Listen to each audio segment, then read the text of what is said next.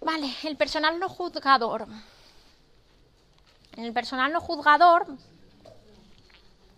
encontramos tres cuerpos diferenciados, ¿vale?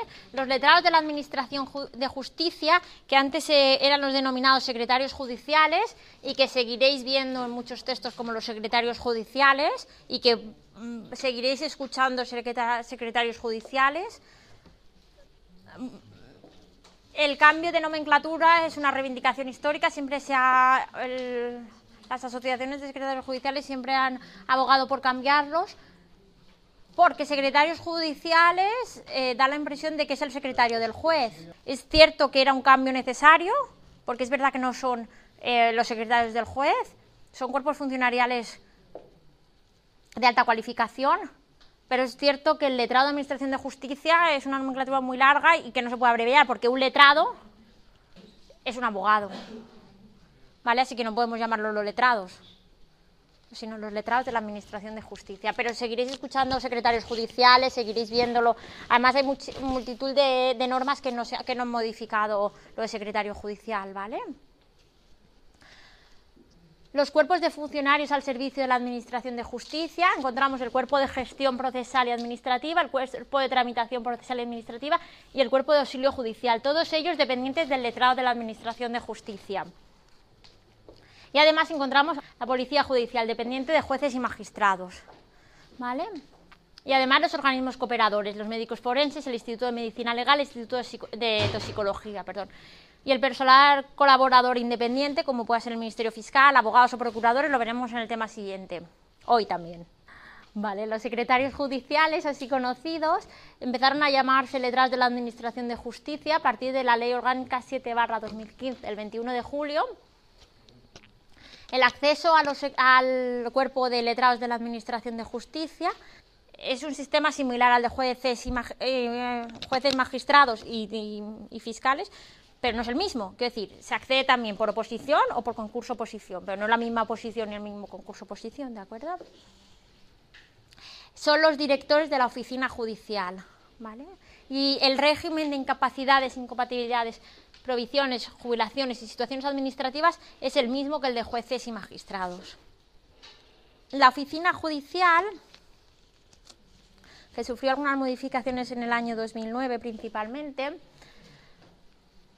se organiza en dos cuerpos procesales importantes, la unidad procesal de apoyo directo y la unidad de servicios comunes procesales. La unidad de servicios comunes procesales es conjunta para todo el juzgado tribunal. En el Palacio de Justicia de Elche existe una unidad de servicios comunes procesales y luego en cada juzgado tribunal hay una unidad procesal de apoyo directo al juez o magistrado, ¿de acuerdo? Además de las unidades administrativas que pueden encargarse, por ejemplo, de la compra de material fungible, etcétera. Las funciones del letrado de la Administración de Justicia. ¿Alguien sabe a qué se dedica? ¿Un secretario judicial? La fe pública. Un notario da fe en, documentos privados y el, letrado de la Administración de Justicia es fedatario público. Dan fe los actos procesales. Por eso, bueno, antes, el, letrado de la Administración de Justicia es el que se sentaba, bueno, no, siempre al lado del juez, ¿verdad?, pero cerca del juez y, y daba fe del acto de juicio, la visa ahora, eh, tiene que dar fe de lo que ocurre, ¿vale? Ahora, como las, los juicios son grabados, él sí que tiene que, hacer, bueno, firma, firma digital que inicia la grabación, no tiene por qué continuar durante todo el, transcurso, sino que puede irse a, su despacho, volver y, volver a firmar cuando se acaba, ¿de acuerdo? Pero antes tenía que dar fe y tomar nota de todo lo que, todo lo que ocurría, ¿de acuerdo? La, función de un letrado de la Administración de Justicia, de un secretario judicial, es muy importante porque aquello que no haya mm, sido reflejado por el letrado de la Administración de Justicia, aquello de lo que no haya dado fe, no ha existido en el proceso. ¿De acuerdo? Si en una declaración de un detenido en sede judicial el letrado de la Administración de Justicia no transcribe alguna de las frases o transcribe alguna de las, de las frases equivocadas. Ese escrito se muestra luego a las partes a las abogadas de las partes si están conformes y unos días más tarde alegan que eso no fue lo que realmente ocurrió, sirve lo que está firmado por el letrado de la Administración de Justicia. ¿De acuerdo? Es quien da fe de lo que ha ocurrido. Levantamiento de actas o diligencias de constancia, certificaciones, copias, testimonios, el impulso de la ordenación del procedimiento, todo esto al principio puede sonar un poco complejo, pero bueno, lo veremos en procesal civil, ¿vale? Las notificaciones a las partes, los emplazamientos para la práctica de actos procesales, y sí tienen ciertas competencias procesales, como puede ser la ejecución, salvo aquellas competencias reservadas a, a jueces y magistrados. Un letrado de la Administración de Justicia no puede juzgar y ejecutar lo juzgado. Y por eso eh, sí que tienen competencias en la admisión de la demanda, pero no tienen competencias eh, para, no admitir una, una, demanda, ¿de acuerdo? Porque se priva del derecho fundamental a, la tutela judicial. ¿De acuerdo? Las resoluciones del letrado de la Administración de Justicia, las diligencias de ordenación, las diligencias de constancia, comunicación o ejecución. Aquí de constancia es cuando alguna de las partes quiera dejar constancia de algún hecho concreto. ¿Vale? En un procedimiento, por ejemplo, la modificación del domicilio a efectos de notificación. ¿Vale? Eh, yo parte en un proceso, he cambiado de domicilio y quiero que me notifiquen en mi nuevo domicilio.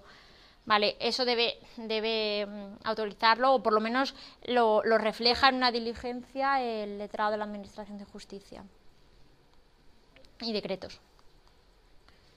Vale, aquí vemos los, eh, los tres cuerpos que hemos visto aquí. A ver.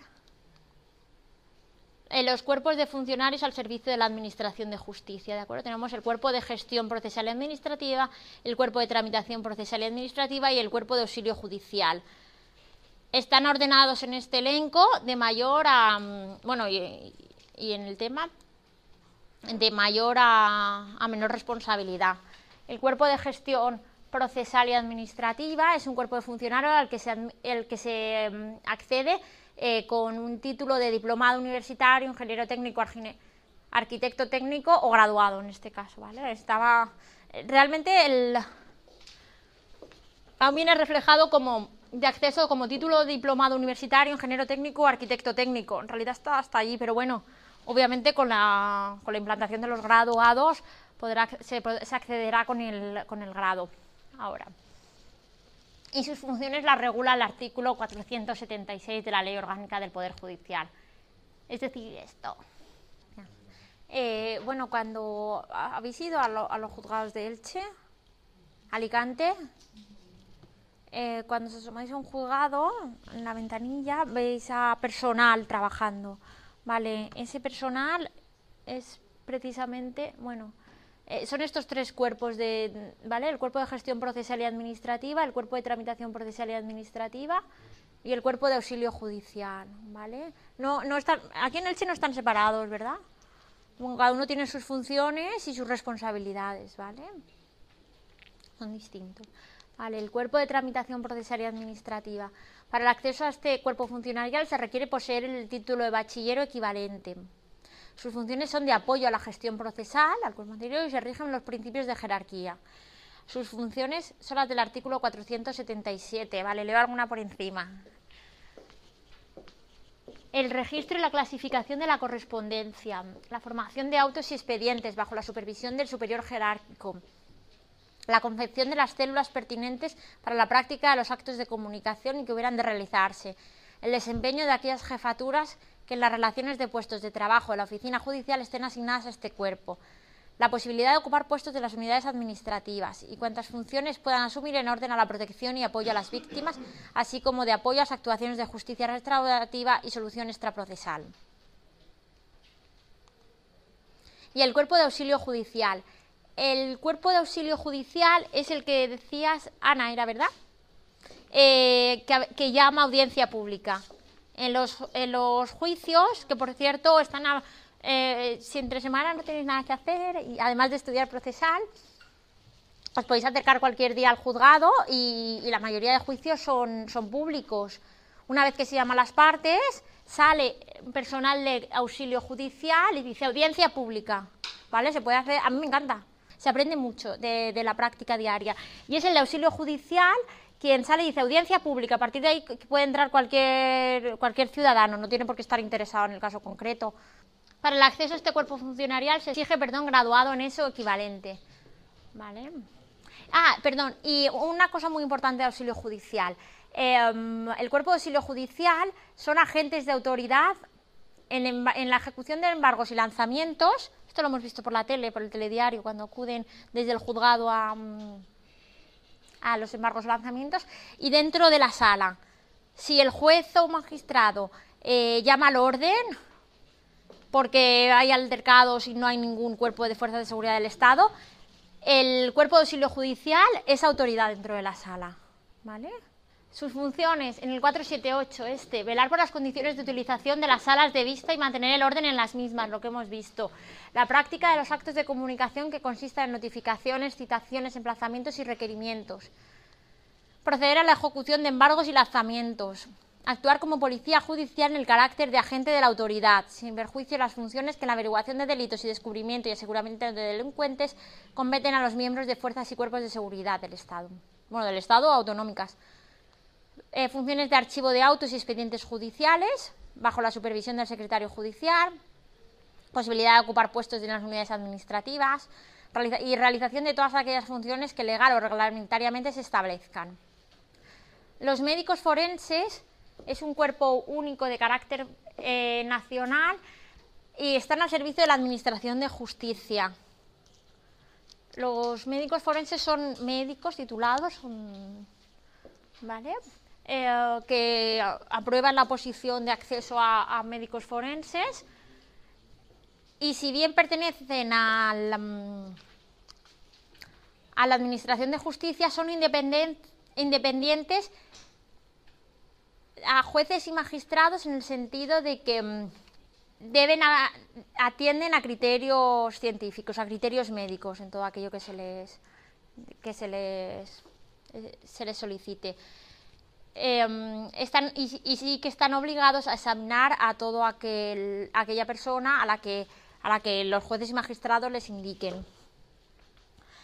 Bien, el derecho a ser examinado por un médico forense es un derecho del detenido. Estos derechos que le leen a los detenidos, tiene usted derecho a guardar silencio, a, ser, a tener un abogado de oficio. Vale, pues también existe un derecho a ser examinado por un médico forense en cualquier momento y tantas veces quiera. No, eh, se ha oído, este es un tema que ha dado y que creo que llegó al constitucional porque mm, em, fue muy recurrido con etarras, ¿de acuerdo? ETA eh, solicitaba mucho, muchos eh, derechos ser examinado por un médico forense porque tenía todo su derecho, o sea, un detenido puede eh, solicitar todas las veces que quiera ser examinado por un, por un médico forense. Pero desde luego eh, el médico forense tendrá que decir, pues tiene estos golpes o tiene aquello, se puede haber producido por esto o aquello. ¿De acuerdo? Pero, pero no puede negarse a no... Ni, ni, ni, fuerzas de cuerpos de seguridad de Estado pueden negarse o, autoridades penitenciarias pueden negarse a que un detenido sea se examinado, ¿vale? Vale, los institutos de medicina legal eh, y, el Instituto de, Toxicología también pertenecen a la mm, en órganos judiciales al servicio de él también están los institutos de medicina legal. Están las capitales de provincia las que tengan su sede del Tribunal Superior de Justicia. En nuestro caso sería Valencia, pero bueno, también se pueden crear otros institutos de medicina legal. En Alicante creo que hay un instituto de medicina legal. Y el Instituto de Toxicología sí que es de carácter nacional, aunque tiene algunas sedes en Madrid, en Barcelona, en Sevilla y otra en Canarias. ¿De acuerdo? En algunos casos mediáticos sí se oye hablar de que bueno, han enviado los restos o analizar al Instituto de Toxicología, ¿vale? Si estáis atentos lo veis. Vale, la policía judicial.